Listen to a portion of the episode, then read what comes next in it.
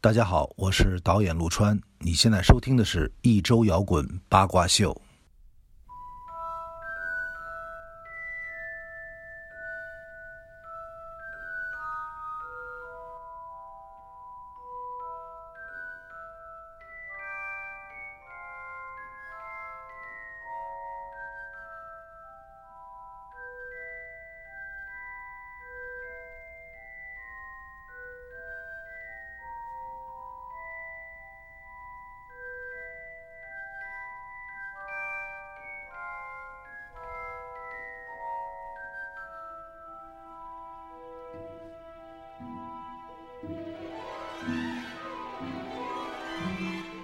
每次一听到这一段熟悉的旋律，就感觉马上要进入到一个特别阴暗又恐怖的世界了。怎么就阴暗恐怖呢？这这不算是阴暗恐怖吧？我觉得。为什么呢？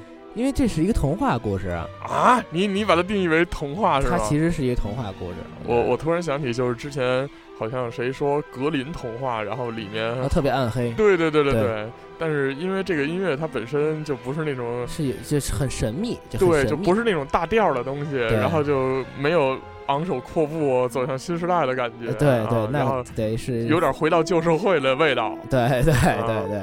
然后今天非常高兴啊！然后其实这一期内容是张哥期盼已久的，是，其实是从当时刚开始录节目的时候，我就希望说能不能有有机会咱聊一期《哈利波特》。对，然后今天我们就要着重的来介绍这么一部非常伟大的，可以用伟大来形容啊哈，对，一部著作也是一部电影，呃，八部电影，一个系列电影啊的一这这么一个超级 IP。对，但是好像。最近已经很少有人在提起这个 IP 了哈，还好吧，因为最近不是《神奇动物在哪里》这个哦，还在延续的，还在延续，嗯，是。然后，所以呢，我们今天来聊一聊《哈利波特》。哎，啊，还是老规矩啊，在这个节目正式开始之前呢，要介绍一下录制成员。我是烧子，我是张天翼。好。然后这个张哥，你这么着吧啊，因为《哈利波特》，我相信绝大部分的同学们都看过，嗯，无论呢是看原著还是这个电影啊，然后渐渐渐的呢就分化成了两个党派，对，啊，一个叫做原著党，对，一个叫做电影党，对，你是哪党呢？我其实应该算是这个原著党，我觉得，因为我是从书入门的，但是电影其实拍出来之后呢。也算还挺喜欢的啊，就是跟你的之前臆想当中的世界差不太多啊。最开始其实不是啊，最开始出入特别大，出入有些大哦。因为其实呃，这个稍微说远点啊，其实所有的影视作品改编、改编、翻拍成电影之后，不，这个文学作品改编、翻拍成电影之后，都会有原著党和电影党两个是是是，呃，不过好在在哪儿呢？就是。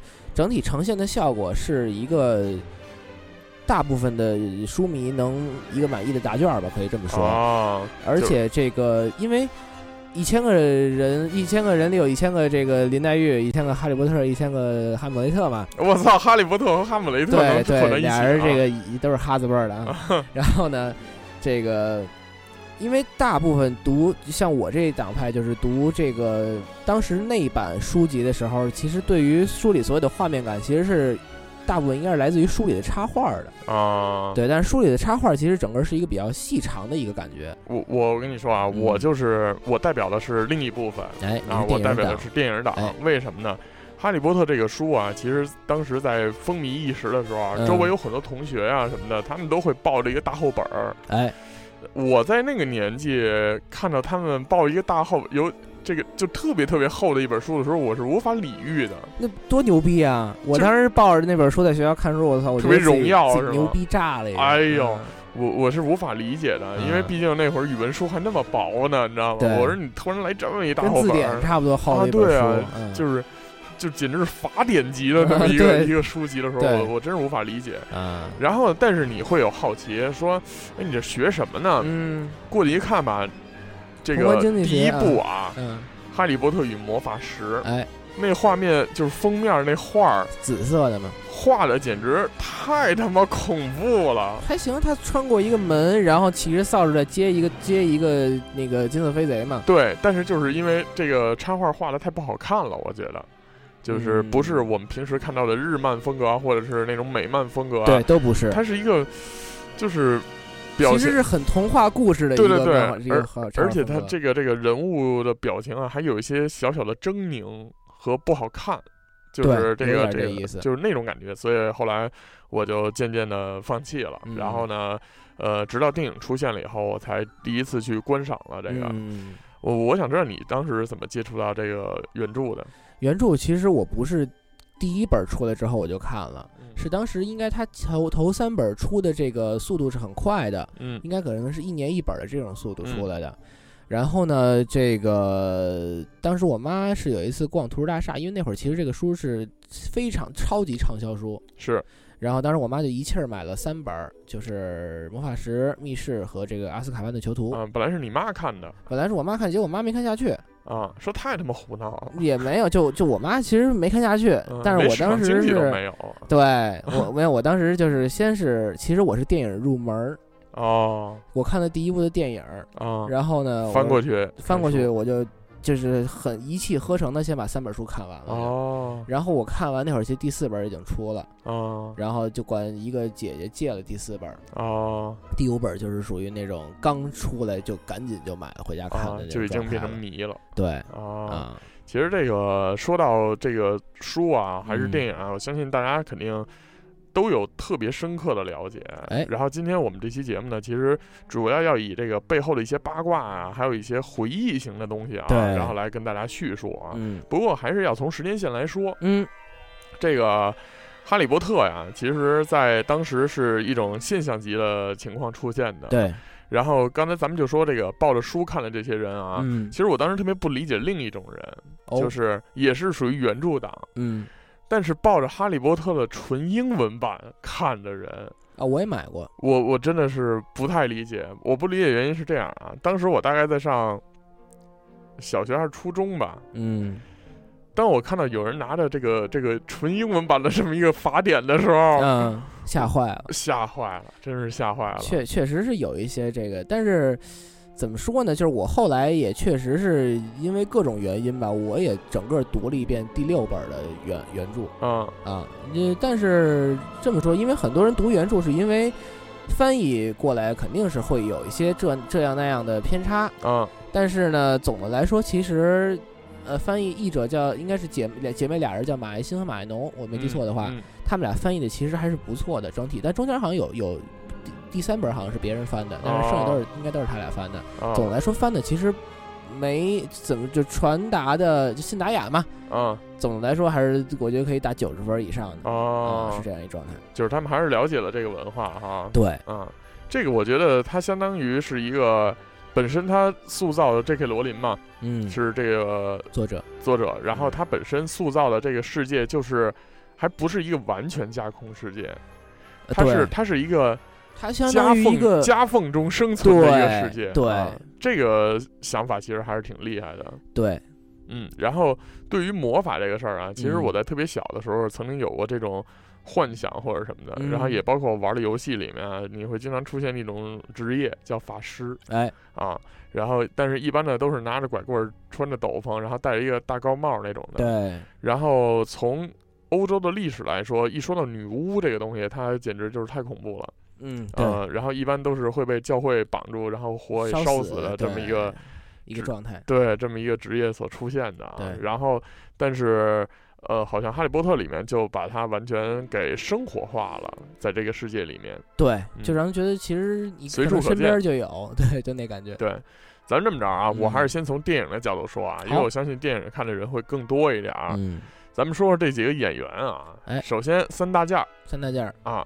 第一位啊，哈利波特，哎，丹丹尼尔·雷德克里夫应该叫。对，嗯，这个我其实一直以为啊，他是一个九零后，后来我发现他居然是个八零后。对啊，你想他开始演电影那会儿，其实已经是两千年，不到不到不到。不到吗？对对对，然后他是一个八九年的生人的这么一位啊。然后其实他特别有意思，我觉得他是后来属于后期长脸的那种演员。对，一个是长脸，而且他那个儿就一直就恨不得停留在第第三部的那个。对对对，就基本没有动过。对，而且后来这个在他其实演过《惊天魔盗团二》啊，是是是，演一个小反派。但是其实说实话，他的演技到后来我真是不太敢恭维。对，嗯，我我其实从一开始我就觉得他演技不是很强，然后而且那个其实第一部、第二部里面，因为当时他还小，对，小时候真可爱，岁数还小，他就是那种。傻萌傻萌的那种的，然后就是出到这么一个世界，还不知道怎么回事儿呢，又又特别无助，然后但是但是已经成明星了，但是凭借自己朴素的价值观，然后又能化险为夷，然后然后用爱去融感化一切，对对对，就是那么一个小上帝啊，发电啊，对，就这么一个形象。然后但是当时我不我不认为他是属于那种演技派演员，对。同样的年龄，你比较一下张一山那刘星，是我操，小猴似的那。对，这这俩要是放一块儿，哈利波特早死了。对，对，但你也不能这么比，演的也不是一东西。是，然后呢，紧接着这个，当时出一个特别好玩的事儿啊，我有一同学，呃，我上初中的一同学，他特别喜欢丹尼尔，就是哈利波特这个扮演者啊，他特别喜欢他，然后呢。但是具体说你喜欢他哪儿，他也说不清楚。哎，后来经过一些他所谓他们这个这个哈迷圈子里神秘的打探以及这个消息的获得，嗯，最后他有一天特别兴奋的跟我说，他得到了一个非常珍贵的宝贝。哦，是什么呢？不是电影里的道具，嗯，是丹尼尔他们家的地址。哦，对，就是在英国的那个家的地址。然后他就开始每天苦思冥想，就是又兴奋又痛苦，天天携程开始查，特又兴奋又痛苦，为什么呢？就是。他想给他寄一封信啊，但是又不知道该写些什么好啊。然后每天小时候那课文不都教你了吗？你有英国的英国的丹尼尔啊，对对对对对，麦克啊，喷炮啊什么的。对，你需要跟他说你们现在都学什么课程啥？你这小作文写呗。对，但是后来他又觉得特别无聊，那肯定。然后就每天苦思冥想，特别痛苦。然后结果呢，他当时就百度了好多这种这个。呃，信件啊，或者是什么乱七八糟的，包括影迷给这些明星们写信，都会写写些什么。然后后来呢，他终于想出了一个好主意，就是呃，以中国影迷为代表去寄信，就是说这个呃，中国是怎么样的一个国家呀，或者是北京是什么什么样的呀？然后然后邀请他来北京啊，这种的。因为当时他好像从来从来没有。